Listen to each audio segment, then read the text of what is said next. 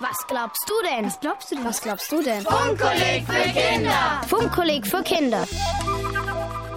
Das Funkkolleg für Kinder, was glaubst du denn, ist ein Gemeinschaftsprojekt von HR2 Kultur, dem Arbeitskreis Rundfunk und Schule sowie der Herbert Quandt Stiftung zu Fragen der drei großen Weltreligionen. Zum Beispiel, welcher der wichtigste religiöse Tag der Woche ist. Antworten hierzu hat Julia Keuk. Meistens gehen wir sonntags in die Kirche und dann machen wir halt nachmittags noch was mit der Familie, spielen was oder unternehmen irgendwas. Auf jeden Fall macht sonntags eigentlich ziemlich Spaß, mit der Familie was zu machen. Man teilt diesen schönen Tag auch mit seinen Freunden. Und so kann man natürlich auch von anderen Freunden eingeladen werden, die den Schabbat in etwa genauso feiern, wie man es selbst tut. Und so besucht man sich eben dann auch gegenseitig. Sevdim seni mabuduma. Am Freitag achte ich schon drauf, dass ich halt nicht zu sehr in Städten im Einkaufszentrum rumlaufe. Dass ich eher mich von solchen weltlichen Sachen zurückziehe oder mich eher dem Gottesdienst widme, also Koran lese oder halt auch bete. Dass ich halt den Tag eher so fürs Abschalten oder runterkommen mir nehme. Emine Kurum arbeitet an der Universität in Frankfurt am Institut für Islamstudien. Für sie ist der Freitag der wichtigste religiöse Tag der Woche, denn ihre Religion ist der Islam. Der Freitag wurde schon zur Zeit des Propheten Mohammed als heiliger Tag bestimmt. Mohammed wurde im Jahr 610 nach der christlichen Zeitrechnung von Gott berufen. Der Prophet ist für die Muslime der Gesandte Gottes, denn er hat die Offenbarung erhalten. Das ist das, was wir heute aus dem Koran kennen, dem heiligen Buch der Muslime. Im Koran steht ja, dass man am Freitag zum Freitagsgebet gehen soll. Und Prophet Mohammed erklärt halt auch in seinen eigenen Worten, dass man am Freitag sich frei nehmen soll, weil der Freitag ein ganz besonderer Tag ist. Die Kinder gehen nicht in die Schule und haben halt an dem Tag frei, wie bei uns auch der Sonntag, hat man in den islamischen Ländern meistens den Freitag frei. In Deutschland muss man an diesem Tag aber trotzdem in die Schule oder arbeiten gehen, denn der Freitag ist kein arbeitsfreier Tag.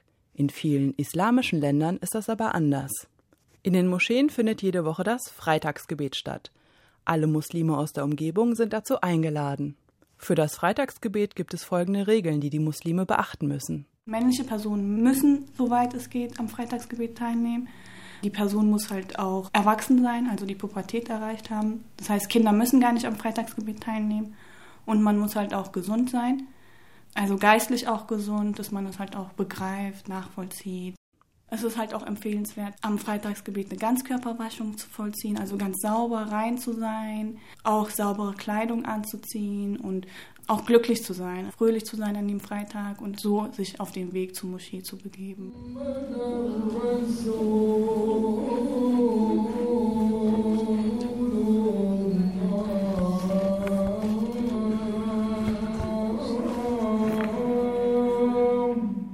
Wenn dann alle Gläubigen versammelt sind, hört man als erstes der Freitagspredigt des Imams zu.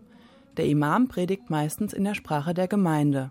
Danach beten alle gemeinsam. Und dabei richten sich die ganzen Gläubigen auf, stellen sich hinter den Imam in eine Reihe und nehmen auch die Absicht, dem Imam zusammen zu beten. Es ist ganz normal, dass man den Propheten grüßt und dass man halt auch Bittgebete aufsagt. Entweder kann man aus dem Koran rezitieren an dem Tag oder auch allgemein Gott um etwas bitten. Im Islam heißt es, dass es am Freitag eine Zeit gibt, zu der die Gebete von Gott angenommen und auf jeden Fall erfüllt werden. Doch niemand weiß wirklich, zu welcher Zeit das genau ist. Deswegen wird sich halt ergeben, dass man so viel wie möglich an dem Tag betet oder bittet, Gott um das, was man sich wünscht, bittet. Am Freitag gibt es nicht nur für Muslime ein wichtiges Gebet. שמע ישראל, אדוני אלוהינו, אדוני אחד. ואהבת את אדוני אלוהיך בכל לבבך ובכל נפשך ובכל מאודיך, והיו הדברים האלה אשר אנוכי מצווך היום על לבביך. Freitagabends versammeln sich Juden in ihren Synagogen. Es ist der Beginn ihres Feiertages in der Woche, der Schabbat. Michael Grünwald ist jüdischen Glaubens und sie erklärt, warum ihr Feiertag am Freitagabend beginnt. Denn Tage beginnen im Judentum, da es nach dem Mondkalender geht, immer nachts, immer abends, wenn es dunkel wird. Und deshalb beginnen wir Freitagabend damit und es geht bis Samstagabend. Der Name Schabbat ist hebräisch und bedeutet Ruhetag. Dass dieser Tag ein besonderer Tag sein soll, wurde schon in der Tora, den fünf Büchern Mose, erwähnt. Die Tora ist die heilige Schrift der Juden und da heißt es, dass die Welt in sieben Tagen erschaffen wurde. Und am siebten Tag hat Gott eben nichts mehr Neues erschaffen, sondern da hat er sich sozusagen ausgeruht. Und diese Ruhe, dieses Ausruhen von diesem ganzen Kreieren, von der Kreation der Welt, das ist dann eben der Schabbat geworden. Und deshalb feiern Juden auf der ganzen Welt bis heute den Schabbat. Wenn man religiös ist und versucht, den Schabbat einzuhalten, gibt es bestimmte Verhaltensregeln, die man beachten soll. Eine Regel ist, man darf an Schabbat mit Geld keine Geschäfte machen. Das ist eines der Verbote. Man versucht also wirklich alles vor Schabbat zu erledigen. Man kocht vor Schabbat schon für den Schabbat und man bereitet alles, was man an Schabbat braucht, eben schon vor Schabbat vor, damit man an dem Tag nichts mehr verrichten muss. Nichts mehr schaffen muss, denn Gott hat ja auch nichts mehr Neues erschaffen. Man soll sich an Schabbat eine Ruhepause gönnen, sich Zeit für sich, die Familie und natürlich für Gott nehmen. Freitagabend geht man in die Synagoge, dann kommt man zurück und man hat erstmal eine festliche Mahlzeit. Und bevor der Schabbat beginnt, zündet man die Kerzen. Normalerweise ist es die Frau, die die Kerzen anzündet, um so die sogenannte Schabbatbraut zu empfangen, denn man sieht Schabbat als eine Braut an. Und man isst und man trinkt und äh, man ist mit der Familie zusammen. Am nächsten Tag, also am Samstag, gehen die Feierlichkeiten weiter. Man geht morgens wieder in die Synagoge. Auf Hebräisch heißt die Synagoge Beta Knesset. Das ist der Ort des Zusammenkommens. Kinder, Männer, Frauen, alle kommen dorthin, um zu beten, natürlich auch in erster Linie, aber auch um sich zu sehen. Und man betet aus der Tora vor und es wird laut vorgebetet. Deshalb gibt es eben einen Vorbeter. Meistens ist das der Rabbiner, der daraus vorlesen kann, beziehungsweise fast schon ein bisschen daraus vorsingt, denn es gibt eben eine gewisse Melodie. Das hört sich für Fremde wirklich an wie ein Gesang.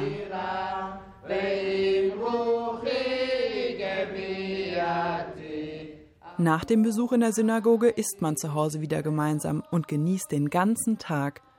Für Juden ist der Schabbat jede Woche ein großes gemeinsames Fest. Das Schöne daran ist, dass man diesen Tag immer mit Freunden und Familie auch verbringt. Das ist einfach ein wunder wunderschöner Tag, wo man sich eine Auszeit aus der schwierigen Woche nimmt.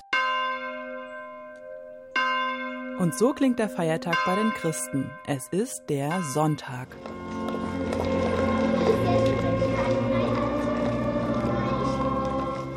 Meistens gehen wir sonntags in die Kirche und dann machen wir halt nachmittags noch was mit der Familie, spielen was oder unternehmen irgendwas. Auf jeden Fall macht sonntags eigentlich ziemlich Spaß, mit der Familie was zu machen. Selina ist zwölf Jahre alt und katholische Christin. Ihr Vater Richard Freitag arbeitet als Pastoralreferent bei der Kirche und erklärt, warum der Sonntag seinen Namen hat. Der Name Sonntag, da gibt es zwei verschiedene Herleitungen. So wie der Name ja im Deutschen schon ausdrückt oder im Englischen Sunday, ist es der Tag der Sonne. Aber es gibt auch eine andere Bedeutung, nämlich der Tag des Herrn. Das ist schon ein alter lateinischer Name, heißt ja Dies Dominicus und das heißt Tag des Herrn und meint eben Tag für Jesus, Tag, den wir eben sozusagen damit verbringen, uns auch dafür Zeit zu nehmen. Zeit nehmen am ersten Tag der Woche. Für Christen und auch für Juden ist der Sonntag Wochenbeginn. Leitet sich ja aus dem jüdischen Kalender ab und da war ja der Sabbat eben der siebte Tag nach der Schöpfung und ähm, der Sonntag ist für die Christen eben heilig und ganz besonders, weil es der Tag der Auferstehung ist. Jesus ist am Sonntag auferstanden, steht auch in der Bibel, am ersten Tage auferstanden. Und auch in der Bibel steht eben, dass wir an dem Tag uns treffen sollen, zum Brotbrechen, also Gottesdienst feiern. Wenn gläubige Christen sonntags gemeinsam Gottesdienst feiern, dann werden Geschichten aus der Bibel vorgelesen.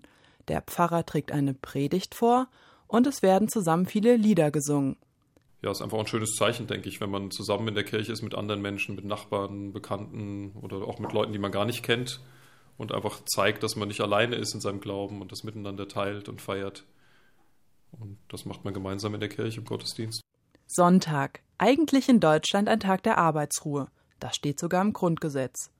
Für manche Berufe gibt es aber Ausnahmen. Menschen, die zum Beispiel bei der Feuerwehr, im Krankenhaus, bei einem Nachrichtensender, in Fabriken, bei der Polizei, am Flughafen oder in einer Bäckerei beschäftigt sind, haben sonntags oft nicht frei. Und Immer öfter laden Geschäfte zum Sonntagsshopping ein. Viele Menschen nutzen den Tag also, um Dinge zu erledigen, die in der Woche liegen geblieben sind, oder sie müssen arbeiten. Für andere wiederum ist der Sonntag immer noch ein Ruhetag.